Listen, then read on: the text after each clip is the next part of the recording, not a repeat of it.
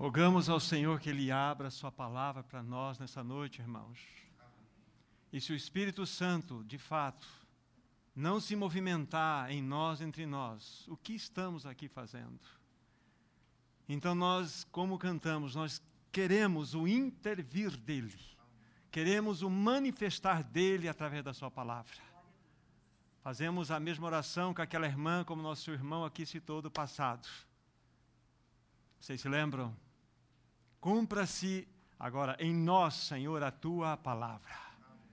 Se nós aqui estamos, se aqueles irmãos que estão nos acompanhando, todos nós tivermos um coração aberto, na absoluta convicção, a palavra irá falar.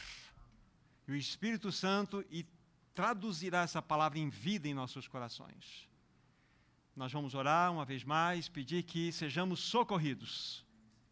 Que nessa noite, de fato, possamos receber toda aquela medida que nos foi reservada para cada um de nós, do menor a maior que aqui está.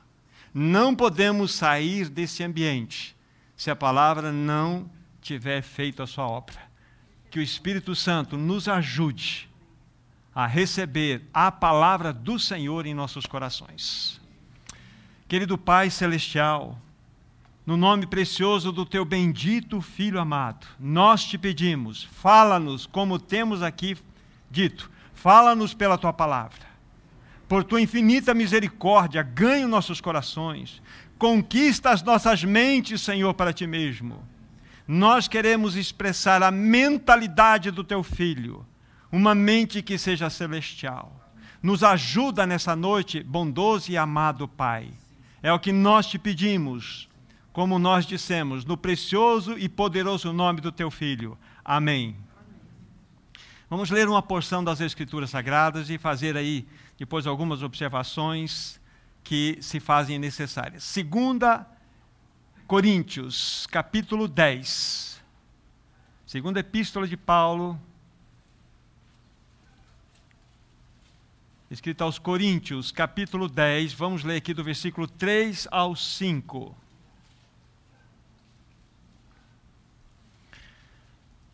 A palavra de Deus assim diz: Porque, embora andando na carne, não militamos segundo a carne, porque as armas da nossa milícia não são carnais, e sim poderosas em Deus para destruir fortalezas, anulando nós sofismas e toda altivez que se levante contra o conhecimento de Deus e levando cativo todo pensamento à obediência de Cristo. Até aqui. Antes de nós, então, considerarmos aqui alguns pensamentos sobre esta porção, se faz necessário que eu diga algumas palavras introdutórias para meus irmãos.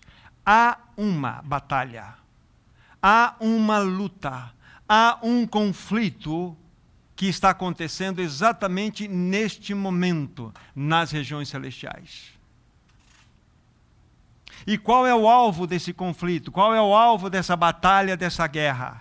A sua mente. A sua e a minha mente estão sendo disputadas. Com absoluta certeza, irmãos e irmãs, o príncipe deste mundo, o príncipe das trevas, tem buscado conquistar e manter aprisionada a mente de muitos, e lógico, especialmente dos cristãos. Quais são as suas armas? Vou citar algumas delas aqui para vocês. Engano. Segunda arma, sentimentos oscilantes. Terceira arma, mentira. São armas que o inimigo utiliza-se para nos atacar, para que sejamos aprisionados em nossa mente. E há uma, de modo especial, que ele tem usado. Ele tem a capacidade, o poder de gerar pensamentos tóxicos em nós, pensamentos falsos em nós e coloca esses pensamentos em nossa conta. Você já se apanhou de surpresa numa reunião como essa, no Partido do Pão, ou no outro ambiente, de repente uma seta vem direta na tua mente, fala assim, onde, de onde surgiu esse pensamento? às vezes, pensamentos de agressividade, de ódio, até mesmo de impureza. De onde surgem estes pensamentos? Nós devemos estar atentos, porque o inimigo das nossas almas é extremamente ardiloso. Um exemplo, apenas eu vou me reportar, depois vocês estudem, Mateus capítulo 16. Vocês se lembram que quando o Senhor Jesus Cristo chegou para os seus discípulos e fez aquela pergunta: Quem diz o povo ser o filho do homem? Aí eles começaram a responder: ah, uns dizem que o senhor é João Batista, outros dizem mesmo que o senhor é Elias, outros dizem que tu és Jeremias, ou até mesmo alguns dos profetas. E vocês? O que vocês dizem a meu respeito? Aí Pedro tomou a dianteira, ele falou assim: Tu és o Cristo, o Filho do Deus vivo. Não foi isso? Jesus se volta para ele assim, e diz assim: Bem-aventurado és, Simão Barjonas, que não foi sangue e carne quem tu revelaram estas palavras, mas o meu Pai que estás nos céus. E eu também, em verdade, vos digo que tu és Pedro, e sobre essa pedra, referindo-se a Ele mesmo, Cristo, edificarei a minha igreja e a porta do inferno não prevalecerão contra ela. Aí Jesus vai dizer mais algumas coisas mas ele disse o seguinte para os seus próprios discípulos: Mas importa que nós subamos para Jerusalém. E ali o filho do homem será entregue para sofrimento, será entregue para os anciãos, para os principais sacerdotes e para também os escribas. Eles o matarão, mas ao terceiro dia ele ressuscitará ou será ressuscitado dos mortos. Imediatamente Pedro, naquele contexto, ele pega o Senhor Jesus à parte e diz assim: Senhor, Senhor, isso jamais te acontecerá. Tenha compaixão de ti mesmo. Vocês se lembram a resposta do Senhor Jesus? Ele não se dirigiu a Pedro. Ele falou assim: Arreda de mim, Satanás, porque tu não cogitas das coisas de Deus e sim das dos homens. A palavra cogitar aqui é pensar. O mesmo Pedro que anteriormente teve uma revelação tão profunda, teve um acesso tão direto da própria revelação do Pai Celestial, ele, ele mesmo se tornou o que? Um instrumento de Satanás. Satanás lançou uma seta na mente de Pedro. E Pedro se apropriou daquela seta. E o que, que aconteceu? Ele respondeu conforme aquilo. Vocês entendem? Que mesmo um discípulo consagrado ao Senhor pode receber setas inflamadas em sua mente? Esse é o ponto. Então há uma batalha, amados irmãos e irmãs, acontecendo exatamente nesse momento, nas regiões celestiais. E qual que é a peleja? A sua e a minha mente. Então nós devemos estar muito atentos diante dessa situação. Mas se por um lado o inimigo está pelejando, ele está realmente produzindo todas essas realidades que envolvem, como eu disse, engano, sentimentos oscilantes, mentiras e gerando em nós pensamentos que não são nossos. Pelo outro lado, nós temos o Espírito Santo nós temos a gloriosa pessoa do Espírito Santo buscando ganhar a nossa mente. E ele tem armas também. E vejam como as armas que eu vou citar aqui, exatamente são contrapontos das armas que Satanás utiliza para manter-nos escravizados. As armas do Espírito Santo, elas são realidade para confrontar o engano. As armas do Espírito Santo, uma outra delas, é uma infalível palavra para combater sentimentos oscilantes, que é a palavra de Deus. Uma terceira arma é a verdade imutável da própria palavra de Deus para combater as mentiras de Satanás. E a quarta arma para combater aqueles pensamentos criados por Satanás na nossa mente e pondo estes pensamentos na nossa conta, ele busca levar-nos a pensar assuntos, pensamentos celestiais, pensamentos de Cristo. Isso é uma constante. Irmãos, nós precisamos urgentemente, urgentemente, da renovação da nossa mente. É urgente para todos nós. Em menor ou maior grau, nós sempre estaremos necessitados dessa renovação constante. Agora, nesse momento, eu preciso citar duas coisas importantes para vocês. Vou citar uma, vou citar a outra. Primeira coisa importante é nós conhecermos a condição da mente de uma pessoa antes da regeneração. Como, o que a Bíblia tem a nos mostrar a respeito de uma pessoa e sua mente antes dela ser convertida. Aí eu preciso de vocês agora, 2 Coríntios, nesse mesmo livro que estamos, né, de texto base, capítulo 4, versículo 4.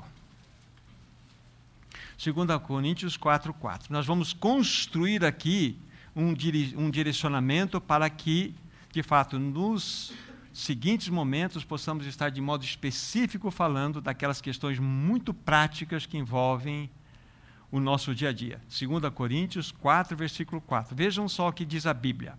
Nos quais o Deus deste século cegou o entendimento, a mente dos incrédulos, para que lhes não resplandeça a luz do evangelho da glória de Cristo, o qual é a imagem de Deus. Vocês perceberam?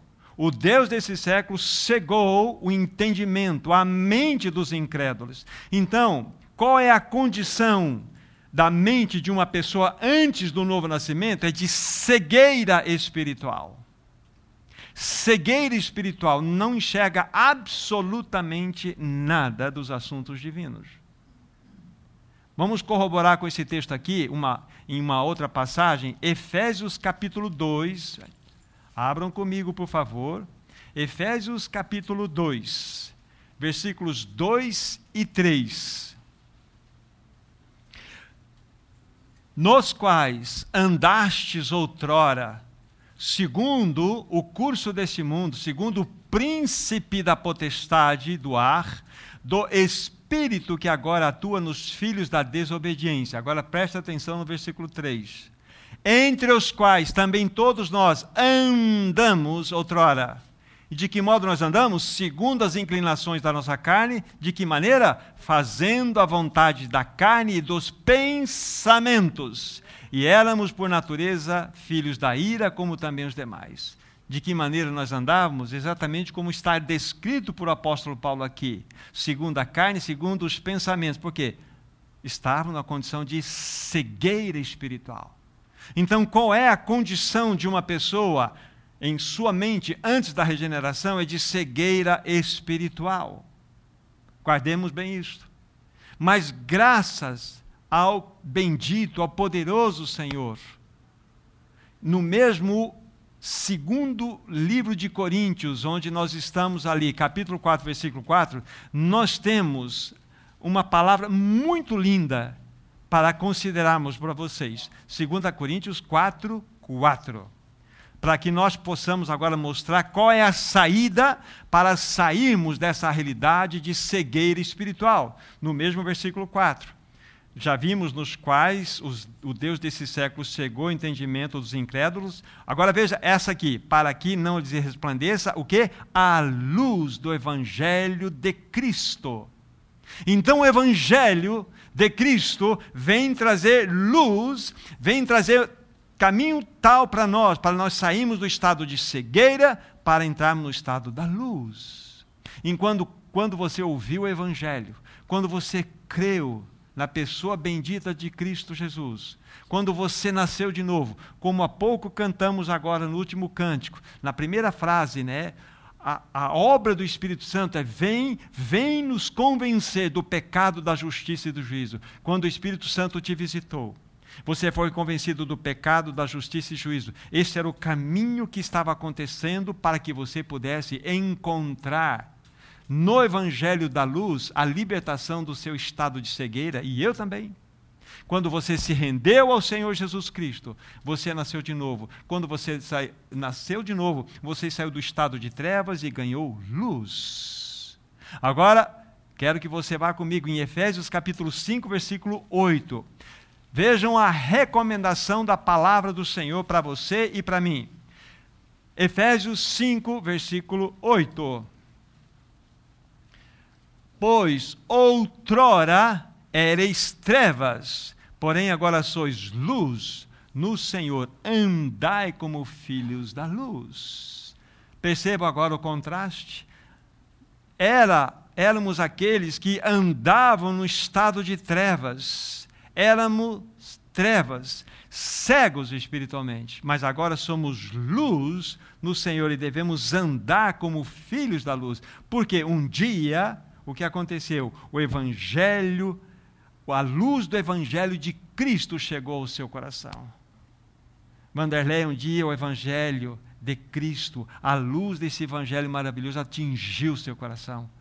Você saiu do estado de trevas e foi levada para uma realidade de luz.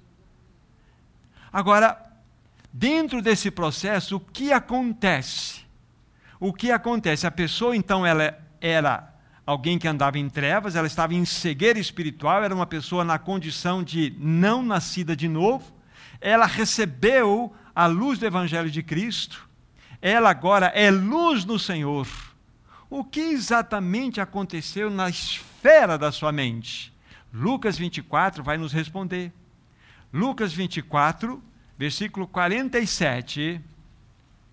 A própria palavra de Deus vai responder o que acontece com uma pessoa quando ela passa pela obra da regeneração, pela obra do novo nascimento, através do arrependimento.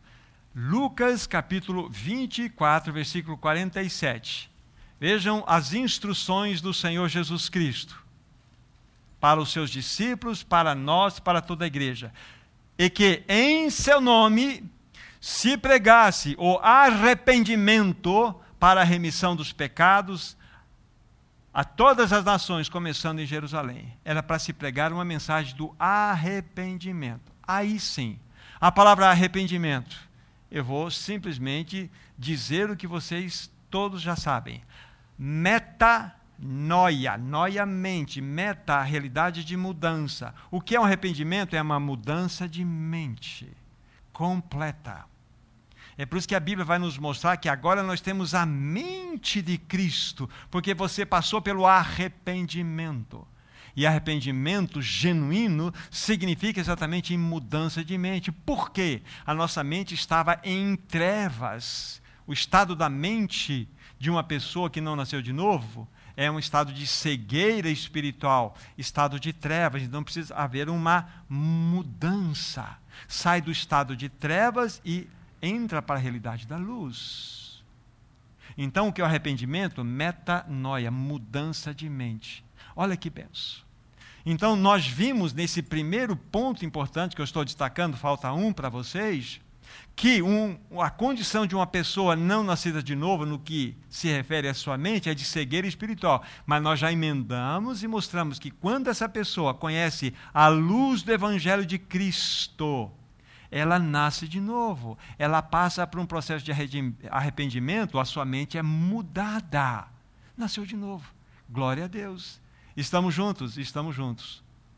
Pela misericórdia e bondade do Senhor. Agora, então vamos para o segundo ponto importante. Aí entra de maneira mais real aquilo que eu quero expor para os meus irmãos até o fim do nosso tempo juntos hoje. Qual é a condição de uma pessoa que nasceu de novo no que se refere à sua mente. Ela nasceu de novo. Agora nós precisamos responder qual é a condição. Sendo redundante de maneira proposital aqui, no primeiro aspecto, um homem sem Cristo, um homem que não nasceu de novo, ele está em cegueira espiritual. Mas agora estamos analisando um homem com Cristo, homem no seu sentido genérico, homem e mulher em Cristo, tem a mente de Cristo. Vamos ver o que a Bíblia tem a nos falar da condição dessa pessoa no seu estado mental da sua mente, ok? 2 Coríntios, capítulo 11. 2 Coríntios, capítulo 11. Versículo 3. Suficiente para vocês entenderem o que a Bíblia quer nos mostrar diante desse, desse ponto que eu levantei agora, 2 Coríntios 11, 3. Paulo está dizendo aos irmãos em Corinto: Mas receio que, assim como a serpente enganou a Eva com a sua astúcia, assim também seja corrompida a vossa mente e se aparte da simplicidade e pureza devidas a Cristo. Olha só. Vocês estão percebendo aqui qual é a condição de uma pessoa que nasceu de novo no que se refere à sua mente? Então ela está isenta de ataque? Não.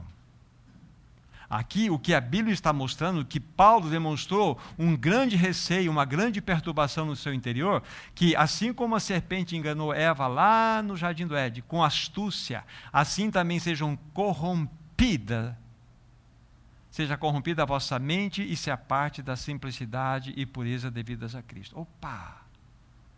Então nós precisamos observar isso com bastante cuidado. Nós precisamos entender que o alvo do inimigo não é a tua vontade, não envolve as tuas emoções, mas envolve a tua mente. Então nós somos suscetíveis a um ataque, qualquer um de nós aqui. Aquilo que eu falei para você, você está num ambiente que você não está nem pensando, de repente vem uma flecha assim, tchá, ou só eu que recebo isso de vez em quando? Vem uma flecha e ataca. Opa, de onde vem esse pensamento? Isso não é meu. São ataques ardilosos do inimigo. E o grande mal é que muitas pessoas recebem como se fossem delas mesmas esse pensamento e começam a entrar num processo de autoacusação. Então nós precisamos discernir o que a Bíblia tem a nos mostrar isto. Satanás, ele não cega os crentes, porque eles foram removidos dessa realidade de cegueira espiritual, mas ele busca enganar, corromper, trazer embaraços na sua mente e colocar a conta bem para que você pague ela. Para que você assuma isto. Por isso, amados irmãos e irmãs, a renovação da mente é realmente uma grande e constante batalha. Mas nós temos uma vitória. É uma, é uma batalha importante, mas nós precisamos discernir como nós vamos enfrentar esse assunto. Então ficou claro até o momento para vocês. Falei de duas coisas importantes: da condição de um homem sem Cristo no seu estado de mente cegueira, numa condição de um homem com Cristo, com a mente renovada, mais suscetível a ataques de corrupção e de engano. O que aconteceu com Pedro é um exemplo, como nós destacamos aqui para vocês. Agora, vamos para o texto nosso base. 2 Coríntios capítulo 10. 2 Coríntios capítulo 10 do versículo 3 ao 5. Nós já lemos essa passagem e eu quero então tirar daqui para vocês três lições muito importantes. E nós vamos discorrer para lá para cá dentro dos pensamentos. Nós lemos né, 2 Coríntios 10, de 3 a 5. Quero destacar três lições desse texto. Se você for anotar, se você quiser depois observar, que é a primeira lição é que do versículo 3 a 5 nós temos aí a descrição de uma batalha a nossa luta, não está escrito aí? Porque, embora militando na carne, versículo 3, né? Não, embora andando na carne, não militamos, não lutamos segundo a carne, porque as armas da nossa milícia, não é uma luta? Paulo está falando que é uma luta, há uma batalha. Então, a primeira lição que você vai aprender desse texto aqui, que você está em uma batalha e ela não é segundo a carne não são ferramentas carnais, não são elementos carnais que você utilizará para pelejar essa luta. Completamente fora de possibilidade de você vencer essa batalha. Eu vou abrir, dar o endereço e ler na sequência. Efésios capítulo 6, versículo 12 já vou ler para vocês. Vai mostrar qual é o palco, qual é o território, qual é o ambiente da nossa batalha. Efésios 12, 6, 12. Porque a nossa luta não é contra sangue e a carne, e sim contra os principados e potestades, contra os dominadores desse mundo tenebroso, contra as forças espirituais do mal nas regiões celestes. É aí que nós nos encontramos. É dentro dessa realidade de peleja, de batalha. Então, voltando, voltem para 2 Coríntios, né? Nós temos como primeira lição a aprender aqui que há uma batalha ela não é carnal. Está claro para vocês. É uma batalha de uma esfera que está acima da nossa possibilidade natural. Ela é uma batalha espiritual. Segunda lição que nós vamos aprender. Eu vou dizer algumas coisas e depois vamos retomar para trazer mais clareza do que eu vou falar agora. Onde a batalha acontece? Na nossa mente. Conforme nós lemos no texto, né, que no desfecho, no desenrolar dessa batalha, envolve aqui a destruição de fortalezas, do anular sofismas, de ir contra toda altivez que se levanta contra o conhecimento de Deus e, por fim, levando o cativo o pensamento, ou todo pensamento, a Cristo. Então, em Minas Gerais, depois vamos voltar aqui, onde se processa essa batalha, em que território na nossa mente reforço para você, não é no nível da sua vontade, nem no nível das suas emoções. É aqui que está a peleja. Vocês já pelejaram na mente? Já lutaram? Um monte de pensamentos que vêm sobre você e, e começa a, a te importunar. E muitas vezes por coisas lícitas. Mas está claro para vocês, essa batalha tem como território a nossa própria mente. E por fim, qual que é a terceira lição que nós aprendemos aqui? Qual o objetivo final dessa peleja, segundo o apóstolo Paulo? Qual é o objetivo final desta batalha? Subjugar, aprisionar, acorrentar esses pensamentos rebeldes e malignos e levá-los ao domínio de Cristo. Nós estamos vendo aqui? É exatamente isso. Então, aqui são essas três lições importantes. Agora, para nós compreendermos um pouco mais, vamos tentar colocar dentro de uma realidade mais prática, para nós nos localizarmos no que quero falar aqui. Paulo está comparando os argumentos, os raciocínios, os sofismas, aos, sofismas do homem, a uma fortaleza do inimigo. Esta é a descrição de uma mente governada pelo pelo próprio Satanás. Não ficou claro, vou deixar claro para vocês. Paulo está comparando aqui esses argumentos, esses raciocínios. A palavra sofisma ela é muito interessante. Eu até busquei aqui uma, uma tradução mais ampla para vocês. É um argumento ou raciocínio concebido por um objetivo de produzir ilusão, ilusão da verdade. Um argumento incorreto de, e deliberadamente enganoso. Isso é sofisma. Sofisma é um falso raciocínio que chega na mente de uma pessoa e toma conta dela. Então, Paulo está mostrando que esses argumentos, esses raciocínios do homem, esses sofismas, estas, guarde bem agora que eu vou te falar, estes raciocínios, estes pensamentos, estes sofismas são setas do maligno que vêm para sua mente e você recebe como seus. E quando você recebe como seus, ele constrói uma coisa chamada fortaleza em você. Ou seja, estas fortalezas que estão descritas aqui são ambientes criados pelos teus próprios pensamentos, onde o inimigo está produzindo isso, mantendo você escravo ali. Vai ficar mais claro ainda. Agora nós podemos levantar uma, um, uma questão aqui. Como que o inimigo busca se apoderar da mente de uma pessoa. Lembre-se, um regenerado pode ser enganado, pode ser levado a uma corrupção para sair da simplicidade de Cristo. De que maneira ele pode fazer isso? Através de argumentos e raciocínios e sofismas que se tornam fortalezas na mente de uma pessoa. Como saber? Aí sim vai começar a trazer luz para o seu coração. Como saber se eu estou sendo um alvo do ataque do inimigo, ou mesmo se há fortalezas em minha mente, agora vamos pegar. Mentes rígidas. Uma mente rígida. O que é uma mente rígida? É uma mente voltada para si mesma, é uma mente que vive em questão de crítica, é uma mente que, na realidade, ela é irredutível nas suas próprias posturas. Uma mente rígida, ela não permite nenhum tipo de penetração. É uma mente que julga, é uma mente que realmente não só vamos dizer assim, ela é rígida e provoca mal para ela mesma, mas provoca mal para aquelas pessoas que estão à sua volta. Uma mente rígida, normalmente ela distorce todas as coisas.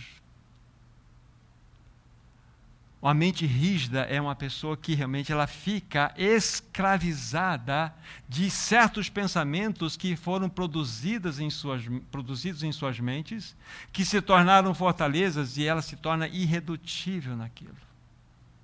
Então, uma mente rígida. Uma mente bitolada. O que é uma mente bitolada? Você está conversando com uma pessoa a nível de conversa, expondo pensamentos. Você coloca aqui, outra pessoa coloca aqui quando a pessoa é bitolada, ela, quando ela é arguida, quando ela é confrontada, ela leva para o lado pessoal e parte para a guerra. Pessoas que não sabem conversar, pessoas que não sabem pensar diferente dos outros. Então, quando você está com a mente bitolada, ela está enrijecida em si mesma. Quando a pessoa começa a falar, o que acontece? A pessoa se levanta brava e ela começa a levantar a sua voz, ela começa a procurar uma defesa, por quê? É uma mente bitolada. Nós não devemos ter medo de pensar contrário um do outro. Nós devemos ter respeito para um com o outro e conversarmos. Então, como sei quando eu estou com uma fortaleza na minha mente? É quando eu começo a me perceber uma pessoa rígida nos meus pensamentos. Uma pessoa bitolada, uma pessoa que não sabe arguir, argumentar em nível de conversa. Porque quando eu falo os meus pensamentos, uma pessoa não concorda e ela, de fato, ela não está simplesmente trocando pensamento, ela entra para o lado pessoal e parte para a agressão. Mente bitolada. Isso é um perigo terrível que pode acontecer conosco. Isso é uma característica de uma mente que está realmente sendo atacada pelo inimigo. Um outro tipo de realidade que nos mostra esses, esses pensamentos que são construídos como uma fortaleza, uma mente preconceituosa. Uma mente, eu vou citar aqui, nós não vamos detalhar todas as coisas, não é objetivo hoje. Uma mente obcecada, uma mente fechada uma mente não exortável, uma mente não ensinável.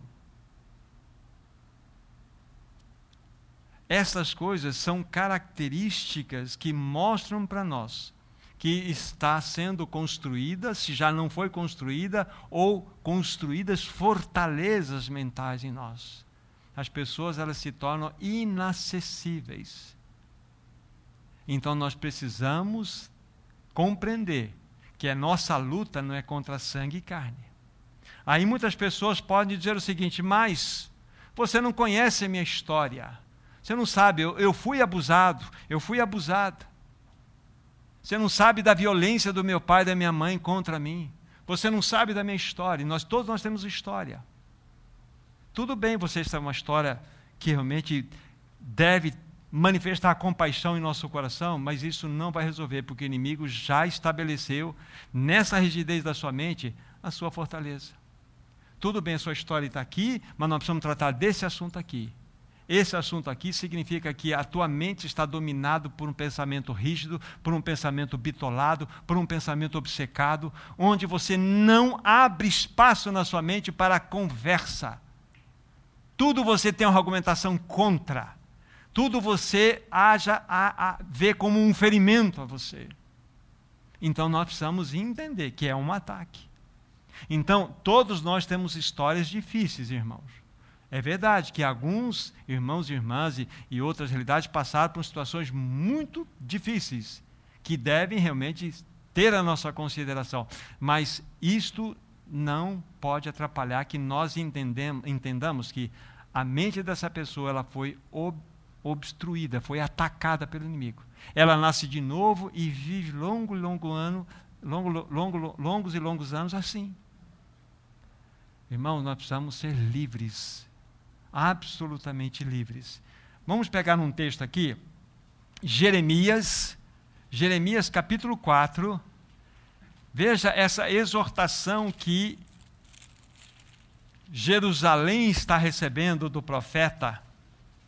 Jeremias 4, versículo 14, em especial a parte final do texto. Jeremias 4, 14. Olha só, vamos pegar a parte final como uma oração ou como um pensamento para nós. 14, 4.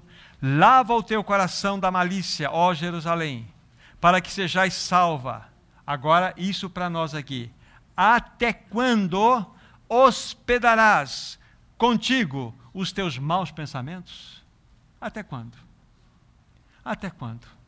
Essa é a pergunta. Até quando hospedarás contigo estes teus maus pensamentos? Esses pensamentos são armas de Satanás para manter você cativo, para manter você aprisionado, para estabelecer em você fortalezas. Então, quero que você guarde. Quando aparece a palavra fortalezas lá que precisam ser destruídas, as fortalezas são os falsos raciocínios, são os argumentos malignos que você vai acatando e aquilo vai tomando conta, possuindo a sua mente, e Satanás ele estabelece uma fortaleza em você e você se torna uma pessoa inacessível, mesmo como nova criatura.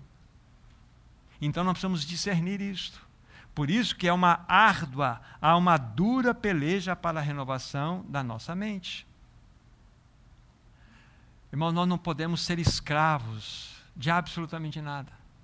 A nossa vida ela tem que ser uma vida absolutamente no contexto do passado, do presente e o futuro também, completamente livre, leve diante do Senhor. Vocês se lembram? Eu vou apenas referir, vocês não precisam abrir, vou dar o endereço para vocês anotarem se o quiser, que é o livro de, anotem, Números de é, capítulo 11, de versículo 4 a 6. O que está escrito lá? Ali, o povo de Israel estava, já tinha saído lá da escravidão do Egito, estava andando em direção a Canaã. Mas chegou numa determinada estação, o que aconteceu? a Bíblia fala que um populacho de pessoas ali, um populacho começou a levantar algumas questões. Ah, e começaram a murmurar, e levou todo Israel a murmurar. E eles então voltaram no coração para o Egito. Ah, lá no Egito nós tínhamos cebola, nós tínhamos alho, nós tínhamos pepino. Um dá roto, um dá mau hálito, outro dá queimação no estômago. O que eles queriam na realidade, o sabe o que significa isso? Muitas pessoas fossilizaram no passado. Eles estavam já em território de marcha, mas o coração deles estava lá no Egito. Fossilizaram. Não é assim com muitas pessoas? Em suas mentes elas fossilizaram. Não conseguem avançar porque pararam lá atrás. Irmãos, nós não podemos olhar para o retrovisor da vida. Eu sempre tenho falado isso. Quebra o retrovisor do passado. O retrovisor no carro é uma bênção. Ele te ajuda a te governar, dirigir, vem se tem perigo, entrar do leito esquerdo. Só isso. Mas se você for dirigir constantemente olhando para o retrovisor, você vai trombar. Muitas pessoas dirigem a sua vida olhando para o passado, vivem trombando, nunca se acertam, porque a mentalidade está escrava no passado, nunca trataram. Gente, para com isso. Temos que tratar desse assunto de modo cabal. Acabar, arrebentar com essa fortaleza. Arrebentar. Isso é uma ação do inimigo na mente das pessoas. Irmão, nós precisamos ter coração ensinável, coração exortável. O Senhor nos livrar dessa rigidez, sabe?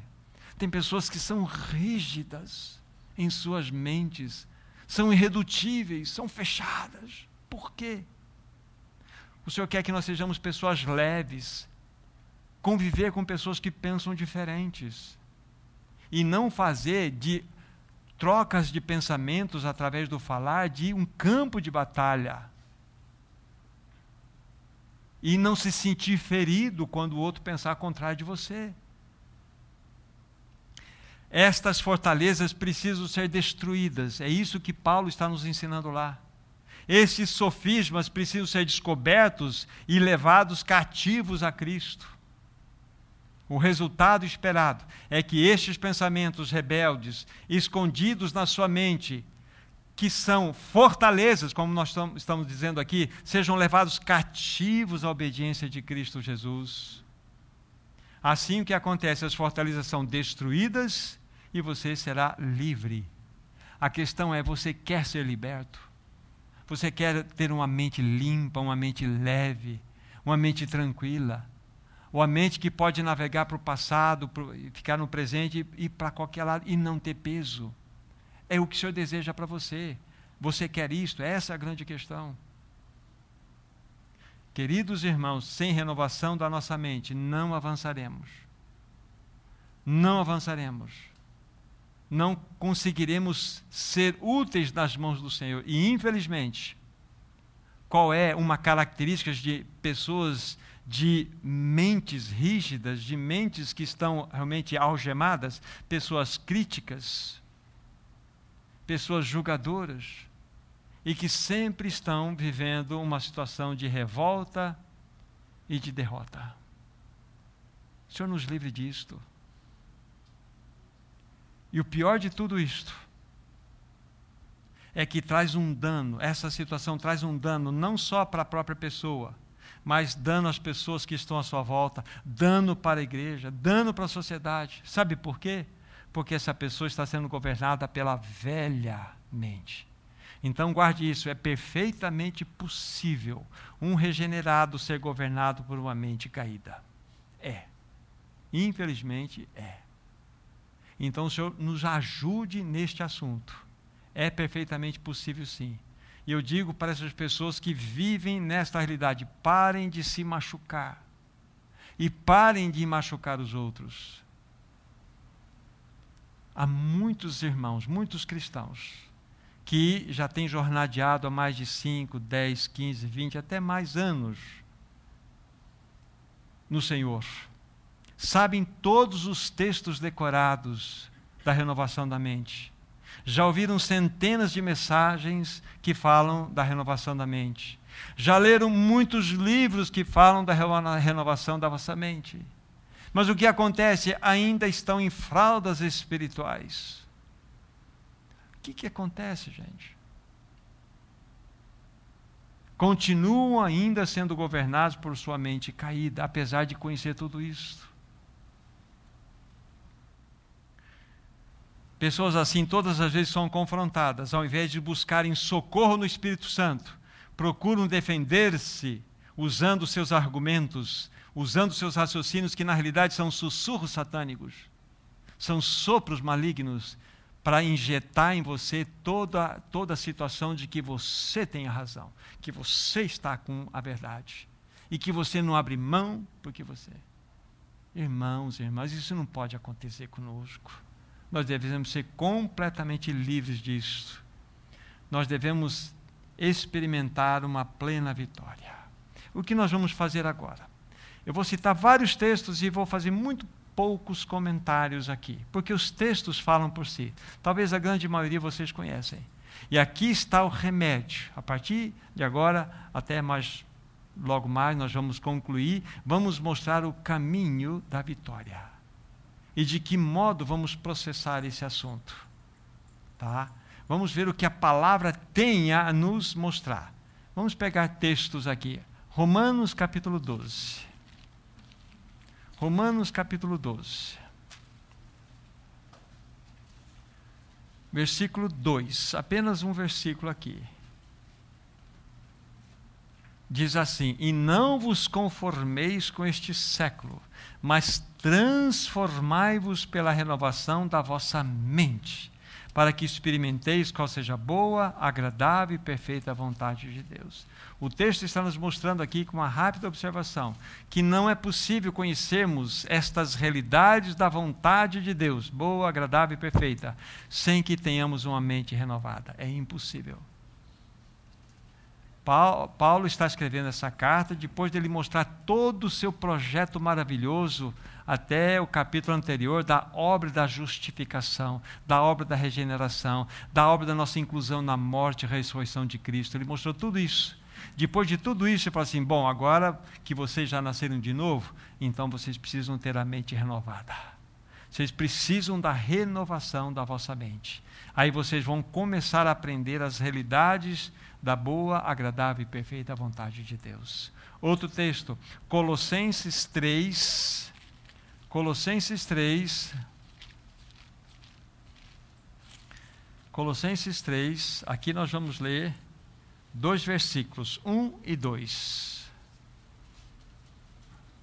Diz assim: Portanto, se fostes ressuscitados juntamente com Cristo, buscai as coisas lá do alto, onde Cristo vive e está assentado à direita de Deus. Versículo 2: Pensai nas coisas lá do alto, não, não nas que são aqui da terra. Pensai nas coisas lá do alto, não nas que são aqui da terra. Ele vai dizer: porque morrestes e a vossa vida está oculta juntamente com Cristo em Deus. Onde a tua mente, onde os teus pensamentos devem estar colocados, irmão e irmã? No alto. No alto. É isso que o Espírito Santo tem como papel na sua e na minha vida, levar a minha sua mente para estas realidades, sermos transformados na renovação da nossa mente. Aqui a Bíblia fala que nós devemos ter a localização dos nossos pensamentos no alto. O que tem governado a sua mente? Que tipo de pensamentos tem sido nutrido por você? Às vezes nos pegamos nutrindo pensamentos que não são adequados. E isso vai nos poluindo como um rio que vai recebendo toda aquela, aquela aqueles lixos, aqueles, aquelas questões tóxicas e o rio todo vai sendo poluído. Assim acontece com a mente de uma pessoa. Se você dá vazão para um pequeno pensamento, esse pensamento vai crescer e vai poluir toda a sua mente. Outro texto, voltem aí Filipenses capítulo 4, versículo 8. Filipenses 4, versículo 8. Paulo, depois de dizer muitas coisas àqueles irmãos em Filipos, ele vai nos mostrar aqui, finalmente, irmãos, tudo que é verdadeiro, tudo que é respeitável, tudo que é justo, tudo que é puro, tudo que é amável, tudo que é de boa fama, se alguma virtude há, se algum louvor existe, seja isso que ocupe o vosso entendimento ou pensamento. Olha a palavra de Deus mostrando para você. Em contraponto com tudo que nós mostramos aqui, dos ataques que nós recebemos na nossa mente, com aqueles raciocínios, com aqueles argumentos que têm o aval e sussurro de Satanás, que nós devemos então, primeiramente, entender, perceber, descobrir que nós estamos sendo invadidos no território da nossa mente. Pegar esses pensamentos e falar, Senhor, isso não, esses pensamentos não são meus, eu os levo cativo a ti. Aí, em contrapartida, você não pode deixar sua mente vazia. Você vai ter que passar pela renovação constante. Você vai ter que, então, pensar nas coisas que são do alto e aqui mostra uma série de realidades nas quais você e eu devemos colocar a nossa mente.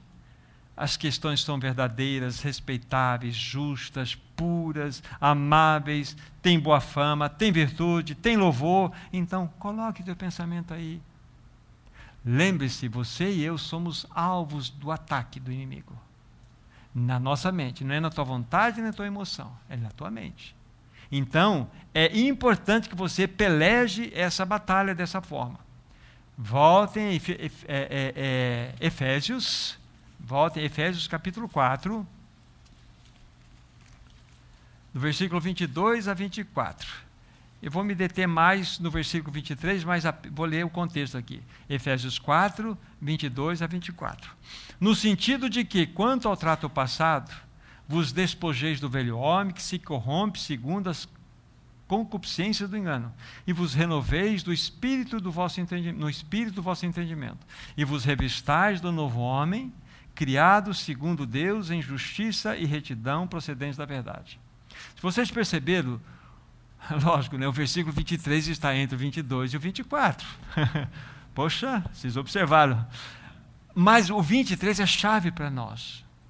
Para você sair daquele estado anterior, no versículo 22, o trato passado, do, da questão da realidade do velho homem, e entrar no revestimento do novo homem, você precisa do versículo 23. E vos renoveis no espírito do vosso entendimento.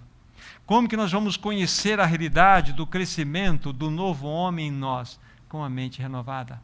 E o que significa esta expressão que nós temos diante dos nossos olhos aqui? Espírito, versículo 23, que nós sejamos renovados no espírito do vosso entendimento. É a única vez que aparece a palavra espírito da vossa mente, espírito do vosso entendimento, é aqui. Será que é um, um ente, é um ser esse espírito? Não é mentalidade que governa as nossas ações. Isto é ter um espírito de mente renovado. É uma nova mentalidade que vai governar as suas ações, as suas decisões, as suas reações, a maneira como você vai reagir. É uma mentalidade. Então, guarde isso aí. Uh, estamos em Efésios, vamos aqui, capítulo 6, versículos 16 e 17. Veja que esses dois versículos falam-nos da proteção da cabeça. Efésios 6, 16 e 17. Embraçando sempre o escudo da fé, com o qual podereis apagar todos os dardos inflamados do maligno. Tomai também o capacete da salvação e a espada do Espírito, que é a palavra de Deus. Aqui nós temos algo importante também. O escudo da fé era para a proteção daqueles dardos que eram lançados para que não atingisse a sua cabeça. Pedro, naquele exemplo que eu dei para vocês lá no começo, capítulo 16 de Mateus, ele recebeu um dardo na sua mente e ele desenvolveu aquele pensamento. Pensamento até, vamos dizer assim, um pensamento plausível. Tenha compaixão de ti mesmo, Senhor, isso de modo algum te acontecerá. Lindas essas palavras. Mas ele não sabia que era um, um, um, argumento, um raciocínio falso que Satanás havia lançado na mente de Pedro, e Jesus foi duro com Satanás, porque ele sabia de onde procedia aquilo. Foi uma seta que entrou. Uma seta maligna. E aqui fala que nós devemos ter esse escudo da fé e também ter o capacete para proteger a cabeça da salvação. Veja, o alvo do inimigo é a cabeça. É lógico que ele, tendo entrada na sua, na sua mente, ele vai atacar a sua vontade e as suas emoções, lógico. Mas o caminho principal, a porta principal de entrada é a sua mente. Meu irmão, minha irmã, como está a sua mente? Quem que governa a sua mente? Como que você pode dizer isso ao seu próprio coração? Guarde bem isso que eu vou dizer para vocês. As Escrituras expressam o pensar de Deus. As Escrituras expressam o pensar de Deus. Quer conhecer o pensamento de Deus? Lê a palavra. Quando você lê a palavra, você traz a mente de Deus para dentro de você. Então, aí já temos uma pista maravilhosa. Por isso que no final do versículo lido aqui fala que devemos empunhar a espada do Espírito, que é a palavra de Deus. Sem palavra de Deus, nosso irmão disse aqui no começo, sem palavra, não há como nós nos protegermos. Porque a palavra, ela é a reprodução da mente do próprio Deus. Então, quanto tempo você e eu temos gasto na palavra?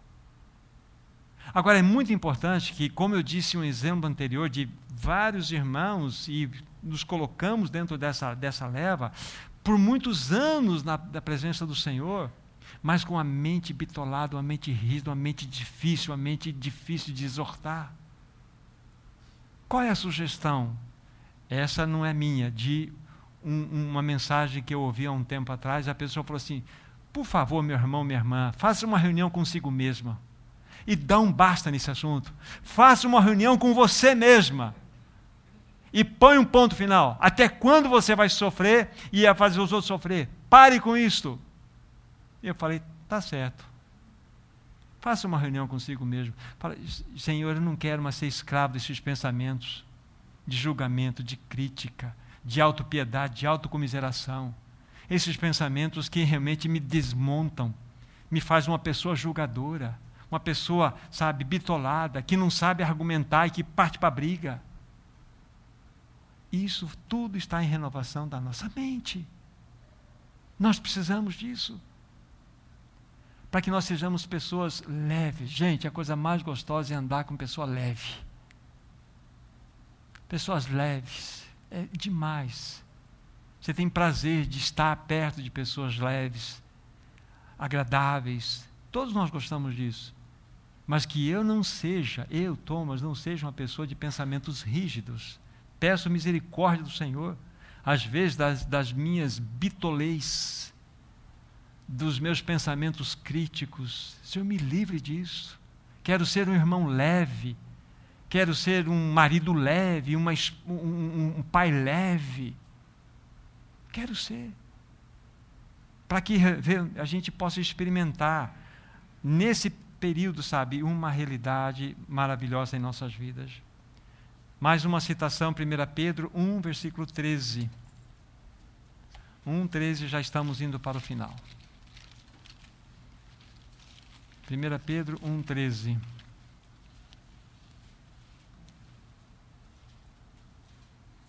Primeira Pedro 1, versículo 13. Aqui, ó. Por isso, cingindo o vosso entendimento, sede sóbrios e esperai inteiramente na graça que vos está sendo trazida na revelação de Jesus Cristo. Esse cingindo o vosso entendimento é, na verdade, vestir a tua própria mente, sendo sóbrio a sobriedade aqui é contrário de uma pessoa bêbada. Um bêbado não tem firmeza, não sabe, não tem discernimento, não sabe para onde vai, é uma gelatina. A sobriedade significa eu tenho uma mentalidade, é a mentalidade de Cristo. Eu quero me cingir, vestir em minha mente com esta realidade através da graça de Deus. Aí você se lembra de Filipenses, você se lembra de outros textos. Amados irmãos, a renovação da mente não é uma opção para você nem para mim. É uma necessidade urgente. Nós precisamos, em menor ou maior grau, de passar por essa realidade. De termos uma mente renovada. Então, como renovar a mente? Só vou repetir para vocês aqui as questões práticas. A dose maior, isso não tem contraindicação, não tem efeito colateral. Alimente-se da palavra. Alimente-se da palavra. Encha o teu coração desta palavra. Encha da palavra. Mas comece a perceber em, em você as reações. Se você observar qualquer coisa que pode ser constituído como uma fortaleza escondida ou uma fortaleza escondida de Satanás, tenha uma reunião consigo mesmo. Senhor, chega. Destrone isto. Leve cativo esses pensamentos. Quero ser uma pessoa livre liberta, completamente liberta. Esse é o ponto. Então, como renovar a mente? Colossenses, né, já falamos de Romanos, não precisamos falar. Colossenses fala assim: pense nas coisas do alto. Filipenses fala: ocupe a vossa mente com tudo que é verdadeiro, tudo que é louvável, tudo que é justo, tudo que é de boa fama, se alguma virtude há, se algum louvor existe, nisto pensais. Isso é prática, precisa da palavra. 1 Pedro, acabamos de ver, cinja, vista a tua mente esperando inteiramente na graça do Senhor. E Efésios fala: você embrace o escudo da fé. O escudo da fé. E se revista da, do capacete da, da salvação com a espada do Espírito, a palavra alimentando o seu coração. Irmãos, este assunto de renovação da nossa mente é uma dura batalha, não há menor dúvida. Mas a gente dá graças ao Senhor, pois Ele já nos deu o caminho da vitória. Você tem a palavra, você tem o coração. Junto com a palavra, peça ao Espírito Santo a te mostrar: Senhor, algum tratamento na minha mente? Faça uma reunião consigo mesmo, mas depois chama o Espírito Santo assim: agora trata desse assunto aqui. Eu quero ter uma mente leve, uma mente livre alimente das Escrituras Sagradas. E nós vamos experimentar, queridos irmãos, algo completamente diferente. Não tem a menor dúvida disso.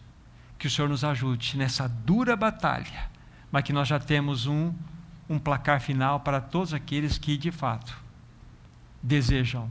Você é mais do que vitorioso em Cristo Jesus. Vamos orar, agradecer esse Senhor nesse momento. Querido Pai Celestial, nós te damos muitas graças, porque, porque um dia o Evangelho o Evangelho, a luz do Evangelho de Cristo chegou a nós e fomos tirados daquele estado de cegueira. O Senhor nos deu um novo nascimento, não somos mais cegos, somos agora aqueles que são da luz e andam na luz. Mas agora, bondoso Pai, nos ajuda na nossa jornada. Nós sabemos da nossa fraqueza, o como nós somos tão é, fracos em muitas questões. Ajuda-nos a discernir os nossos próprios pensamentos. Não permita que nós recebamos nada daquilo que não proceda de ti. Que nós discernamos, Senhor, se há fortalezas em nossa mente ou não. Para que nós possamos levar cativo todos esses pensamentos, todos esses argumentos falsos à vitória e ao comando, ao domínio de Cristo Jesus.